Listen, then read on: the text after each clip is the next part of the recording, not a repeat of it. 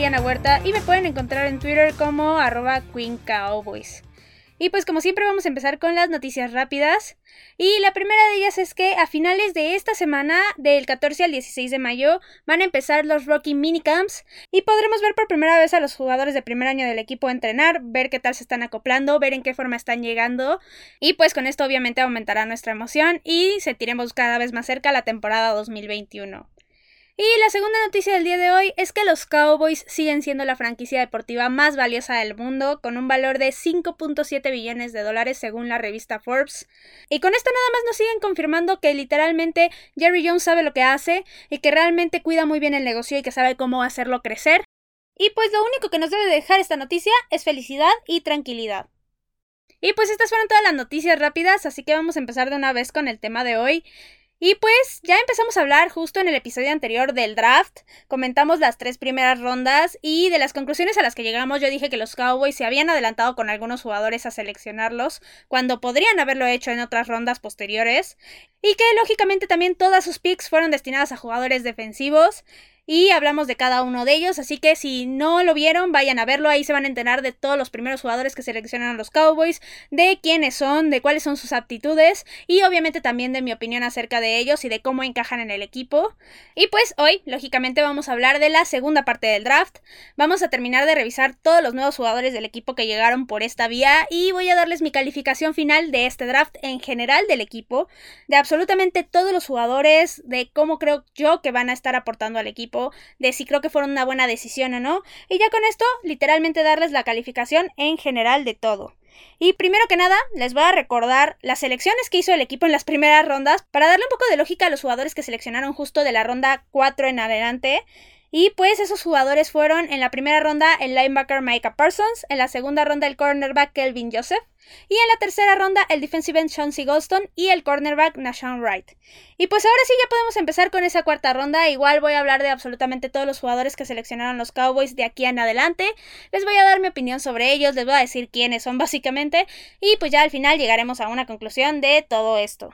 En la ronda 4, el equipo llegó ya cubriendo necesidades importantes, sobre todo en la parte de cornerback, que sí quedó muy descuidada con la salida de Shidobi Agusi. Pero aún así hubo una posición en particular que yo sí quería que tomaran en tercera ronda, lo mencioné varias veces, y pues al parecer el equipo ni siquiera la volteó a ver, y fue la de offensive tackle. Y esa es una posición que es difícil de cubrir porque no hay muchos jugadores, y es por eso que yo quería que tomaran más temprano en el draft a un tackle ofensivo, para que tomaran el mayor talento posible. Y pues no pasó así, realmente los Cowboys decidieron ignorar la posición, esperarse y llegar hasta esta cuarta ronda para seleccionar justo a un liniero ofensivo. Pero antes de hablar de este jugador, voy a hablar del otro jugador que seleccionaron en cuarta ronda, y este sí fue un defensivo y fue el linebacker Jabril Cox. Él es de LSU, mide 6'4 y pesa 231 libras. Y para muchas personas, muchos analistas, este es el robo del draft en general de absolutamente todos los jugadores de absolutamente todos los equipos, porque sí se esperaba que se fuera bastante más temprano en este draft. De hecho, según Pro Football Focus, estaba proyectado a irse en la segunda ronda, entonces digamos que sí cayó bastante conforme a esas proyecciones. Y particularmente yo sí estoy bastante contenta con esta selección. A mí me parece que es muy atlético, siempre está atento al balón y buscando robarlo de hecho. Tiene muy buenos instintos, puede cubrir el pase, pero también puede cubrir el juego terrestre, lo cual es muy importante. Y genera bastantes tacleadas para pérdida y yardaje. Y también puede buscar esas capturas al coreback, lo cual le da un plus y le añade bastante a esa posición de linebacker. Ahora, en particular, me parece que puede hacer muy buen equipo con lo que son Jalen Smith, Leighton Van Der Esch, y ahora Micah Parsons. Y la verdad es que con esta edición sí tengo bastante esperanza con los linebackers del equipo en este año. Creo que pueden hacerlo muy muy bien y que pueden dejar un sabor de boca completamente distinto al que fue en la temporada 2020. Porque si recordamos, realmente los linebackers no funcionaron. Jalen Smith tuvo su peor año de toda su carrera, estoy completamente convencida de eso. Leighton Van estuvo lesionado mucho tiempo, Sean Lee también estuvo lesionado algunos partidos, y realmente lo que se esperaba fuera una fortaleza de esa defensiva nunca apareció. Entonces ahora con Dan Quinn obviamente, que es el coordinador defensivo, y con la adición de Micah Parsons y Jabri Cox, yo sí creo que esta defensiva en esa parte de los linebackers va a mejorar mucho y que realmente va a ser el punto fuerte de la defensiva, o al menos eso es lo que yo espero. Espero que generen muchas jugadas grandes, espero ver muchas capturas, espero ver muchos pases defendidos, incluso alguno de ellos interceptados, y también espero ver muchas tacleadas en las que estén ayudando a que pierda yardas el rival. Entonces, por mi parte, esta selección me gusta mucho y espero que sí le dé la razón a todos esos analistas que dijeron que era el robo de este draft. Y en esta cuarta ronda, como les dije, los Cowboys sí seleccionaron un liniero ofensivo y fue el tackle Josh Ball. Él proviene de la Universidad de Marshall, mide 6'7 y pesa 308 libras. Y él es otro jugador que desde mi punto de vista se seleccionó antes de lo debido porque estaba proyectado para ser seleccionado en una séptima ronda o incluso a ser un undrafted. Como vemos, los Cowboys lo seleccionaron en una cuarta ronda, lo cual sorprendió bastante. Y pues con él yo sí tengo sentimientos encontrados porque le veo bastante potencial. Creo que sí puede empujar a esos linieros defensivos, no dejarlos pasar y mostrarse como una pared, que es lo que debe de ser al final un tackle. Y sí creo que con entrenamiento puede llegar a añadir bastante profundidad y valor a la posición pero al mismo tiempo él ya tuvo problemas de conducta en el pasado y eso a mí no me agrada absolutamente nada porque uno nunca va a saber si ya maduraron o si en cualquier momento te van a volver a cometer un error de este tipo y lo van a terminar suspendiendo, entonces ahí sí yo siempre tengo mucho cuidado, realmente no me gustan este tipo de jugadores y yo no soy de darles muchas oportunidades. Yo espero que ya haya madurado, que ya sea un jugador consciente y que llegue a la NFL con toda la actitud y con toda esa conciencia de ya no volver a cometer este tipo de errores. Pero por mientras yo lo dejaré como una selección que no me gustó. Luego, pasando a la quinta ronda, yo en esta ronda, a partir de esta, digamos en la quinta, sexta y séptima, para mí lo adecuado es que los equipos terminen seleccionando a los mejores jugadores disponibles. Obviamente sí fijándose en la posición que tiene cada jugador, pero ya dándole mucha más importancia al talento que hay justo en esos jugadores que todavía están allá afuera sin ningún equipo. Y creo que los Cowboys justo hicieron eso y aquí seleccionaron a un wide receiver a pesar de que no lo necesitaban y él es Simi Fioco, espero que se pronuncie así, pero dejando la pronunciación de lado, él es de la Universidad de Stanford, mide 6'4 y pesa 227 libras y en particular a mí me encantó la comparación que hizo Pro Football Focus de él porque dicen literalmente que es un DK Metcalf pero sin pulir aún. Y pues DK Metcalf es uno de mis receptores favoritos y realmente que lo hayan comparado con él se me hace excelente porque lo único que dice es que tiene muchísimo potencial y mucho que explotar. Y sí, no le vi tanto parecido en su cinta de juego a DK Metcalf, pero fue un receptor que me gustó bastante porque me recuerda muchísimo a Cole Beasley por la forma en cómo corre las rutas y por sus buenas manos, porque realmente puede de repente hacerte una atrapada a una mano que tú pensabas que era imposible. Pero no es precisamente Cole Beasley porque él es bastante más alto y eso le da mucha más facilidad para ganar duelos mano a mano y para ir a balones profundos, lo cual lo hace muy bien. Y otra cosa que tiene bastante buena es que no es fácil de derrumbar. Literalmente hay varias jugadas en que lo empujaban y no lo tiraban. Entonces es un jugador que sí van a tener que ir a buscar la tacleada de que abrazarlo, o sea, con toda la técnica, digamos, y ya tirarlo. Entonces eso me agrada bastante. Y pues con él a mí me gustaría que este año sí le dieran la oportunidad de probarse. O sea, lógicamente no va a destronar a ninguno del trío poderoso de los Cowboys, entiéndase a Mari Cooper, Michael Gallup y CeeDee Lamb. Pero me parece que sí podría ser un muy buen wide receiver 4 e incluso quitarle el puesto ahí a Cedric Wilson y a todos los demás receptores que están en el equipo. Y también se me hace una muy buena arma para hacer todavía más poderosa esa ofensiva. Entonces sí espero que Kellen Moore le dé la oportunidad de estar en algunas jugadas, que de repente lo usen como esa válvula de escape o como ese jugador que nadie esperaba que le lanzaran el balón y aparece en un pase profundo que obviamente Dak Prescott sí puede lanzar. Entonces en ese tipo de jugadas me gustaría verlo y espero que el equipo lo desarrolle bien porque sí tiene muchísimo potencial desde mi punto de vista. Ahora, pasándonos a la ronda número 6, aquí los Cowboys seleccionaron a dos jugadores y el primero de ellos fue un tackle defensivo y es Quinton Bohana. Él es de la Universidad de Kentucky, mide 6'4 y pesa 327 libras y a mí no me encanta él como jugador, pero pues algo positivo que puedo decir es que su velocidad es bastante buena para su tamaño y su peso. Y al final, de que va a añadir profundidad a la posición, va a añadirla, o sea, eso es una realidad. Pero sí no me encanta como jugador, realmente vi su cinta de juego y no me convenció. Espero que me calle la boca, pero por mientras no creo que vaya a ser alguien que brille mucho en el equipo. Y el otro jugador que seleccionaron en sexta ronda los Cowboys fue a Israel Mukwamu.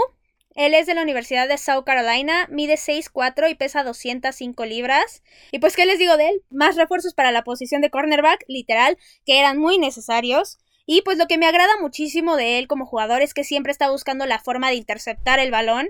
Y hace de repente intercepciones bastante espectaculares, la verdad, de que literalmente rescata el balón que está en el piso. Y pues esto sí le ayudaría bastante al equipo porque como sabemos los Cowboys no son una defensiva que esté interceptando mucho realmente, no se ve muy seguido, entonces que añadan un jugador así, que siempre está buscando el balón justo para robarlo, creo que le puede sumar bastante a esos entrenamientos y también a los partidos, lógicamente. Y pues como dije, él siempre está al pendiente del balón, no solamente para interceptarlo, también para desviarlo, para ver dónde está, para saber dónde tiene que ir, para saber dónde tiene que estar haciendo la tacleada, y esos instintos siempre se me hacen muy importantes, muy buenos, y que ya llegue con ellos a la NFL se me hace un super plus. Entonces, sobre estas selecciones de la sexta ronda, Quinton Bohana, como dije, no me gustó y yo no la apruebo, pero Israel Mukwamu sí me parece una buena adición. Y por último, vamos a pasar a la ronda número 7. Lo bueno de esta ronda es que los Cowboys no se alocaron y no eligieron un coreback porque la verdad lo que hicieron con Ben DiNucci el año pasado no lo entendí, no me gustó, obviamente, se demostró en la cancha en el partido ese horroroso que estuvo como titular, pero pues esta vez los Cowboys fueron un poco más razonables y decidieron seleccionar un liniero ofensivo con Matt Farniok, él es de la Universidad de Nebraska, mide 6'6 y pesa 335 libras, él juega como guardia derecho y como sabemos pues ahí está Zach Martin, pero al final es un jugador que me agrada bastante para añadir justo esa profundidad a la posición y pues no es un jugador espectacular, pero cumple bien y seguramente va a aprender muchísimo con Zach Martin como su mentor, o al menos eso es lo que yo espero. Y también espero que tenga algo de versatilidad porque me gustaría verlo si logra desarrollarse muy bien, no en esa posición de guardia derecho, sino en la posición de guardia izquierdo, a ver cómo se desenvuelve, porque realmente es una posición que no ha tenido una superestrella ahí, ha sido la posición débil de la línea ofensiva de los Cowboys ya por mucho tiempo. Entonces, si los Cowboys lograran encontrar a un jugador que pudiera ser la pieza clave y ya no lo mueves de ahí y que sea el super titular, me encantaría verlo y si puede ser con una séptima ronda sería todavía más satisfactorio. Y estos fueron todos los jugadores que los Cowboys seleccionaron en general en el draft. Los Cowboys seleccionaron a 11. Y pues para darles mi calificación justo de esto, voy a empezar por ahí. Como dije, el equipo seleccionó a un jugador en cada uno de sus picks este año, seleccionaron 11 jugadores y yo en lo personal no quería que el equipo seleccionara tanto jugador porque para mí es mucho mejor enfocarse en la calidad que en la cantidad, o sea, a mí me gusta más calidad que más cantidad. Con tantas selecciones pudieron haber vendido alguna de ellas para subir picks y seleccionar mejores jugadores en cualquiera de las rondas en la que quisieran. Pero al final no decidieron hacer esto, no sé por qué, seguramente fue porque no encontraron buenos trades. Pero por más que sea bueno añadir profundidad en cada una de las posiciones del equipo, Tampoco puedes tener a mil jugadores en el roster, el límite para el training camp es de 90 y luego tienes que hacer un recorte y pasarte a tener 53 jugadores en la temporada. Obviamente también están los del practice squad, pero pues ustedes entienden a lo que me refiero con el límite. Al final solamente vas a poder tener a esos 53 jugadores disponibles o al menos en tu mente esos son los que tienes y con los que vas a jugar. Y pues esto obviamente nos dice que varios jugadores de los que ya están ahí van a quedar fuera y por eso yo no veo también que hayan tomado a 11 jugadores en este draft. Ahora, lo único que sí me gusta de esto es que al ser novatos obviamente sus salarios son mucho más bajos y eso ayuda muchísimo al salary cap a que los Cowboys puedan tener un poco más de espacio, incluso firmar a algunos veteranos, incluso podrían buscar por ahí un cornerback de esos veteranos que siguen por ahí, por ejemplo Richard Sherman, no creo que lo busquen, pero por ahí hay otros nombres que podrían estar buscando y justo con este salary cap pues ahí les ayudaría bastante. Y pues esperemos que al menos eso salga positivo de que los Cowboys hayan seleccionado tanto novato en este draft. Y ahora pasándome a hablar justo de las posiciones y de los jugadores, me agradó bastante lo que seleccionaron en posiciones porque para mí el mayor problema del año pasado fue la defensa contra la carrera y el equipo seleccionó varios tackles defensivos y linebackers y sobre todo el talento en los linebackers me agradó muchísimo. Para mí Micah Parsons y Gabriel Cox son un super fit para el equipo, un super fit para la defensiva y yo creo que sí, Dan Quinn va a ocuparlos muy muy bien y que van a quedar muy bien con todos los jugadores que van a tener alrededor.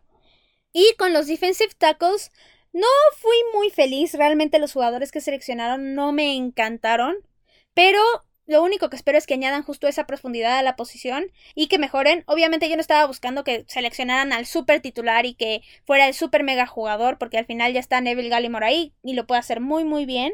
Hay otros jugadores como Tristan Hill igual que también pueden ser muy buenos.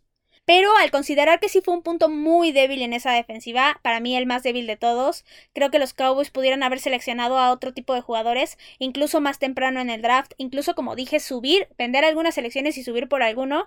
No lo hicieron, entonces espero que las selecciones que hayan tomado las hayan hecho conscientemente y que me terminen callando la boca.